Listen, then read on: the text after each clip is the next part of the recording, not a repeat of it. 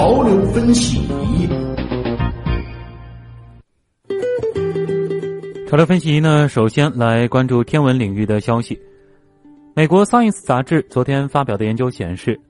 火星南极冰盖表面下约1.5千米处存在一个大约20千米宽的液态水湖。这一发现，在国际上尚属首次，有望引发对火星是否存在生命的新探索。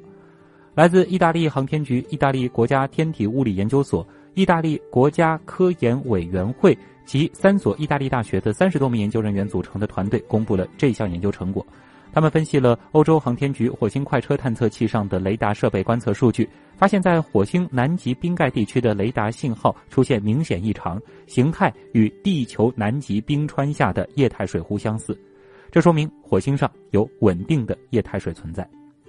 科学家一直将稳定的液态水源视为生命存在的关键条件。未参与研究的美国航天局首席科学家格林说：“在极端情况下，生命可以在岩石下生存。火星上有液态水，这让人相信火星可能具备支持现存生命的条件。”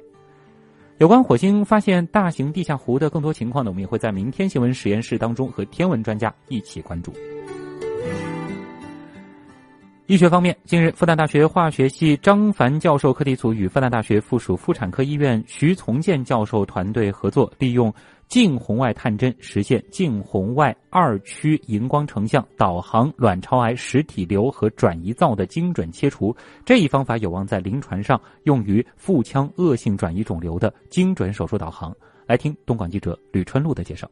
手术切除呢，通常是恶性肿瘤最常见和最有效的治疗方法之一。然而呢，外科医生触诊和目视检查呢，并不足以确保区分恶性和正常的组织类型，因此呢，可能导致不完全切除或者是健康组织的不必要切除。相比于术前影像学检查以及手术当中视觉检查和触诊，活体荧光成像技术由于其及时性、还有高分辨率、高特异性等检测的优势，为精准手术导航技术领域提供了较好的应用前景。那么传统的可见光区和近红外一区的荧光，由于其组织穿透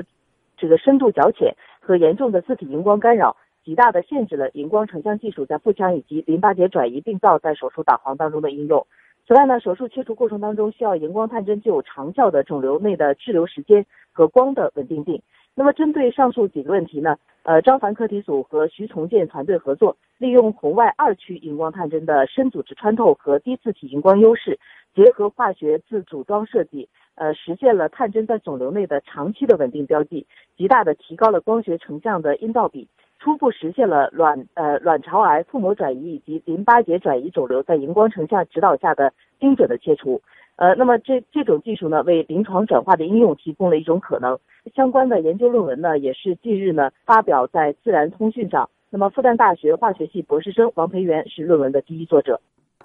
好，谢谢吕春露的介绍。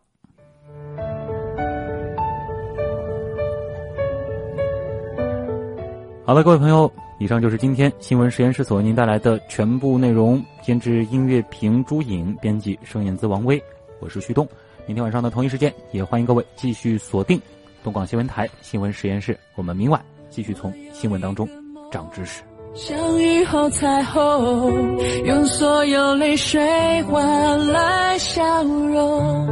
还有一种爱，穿越了人海，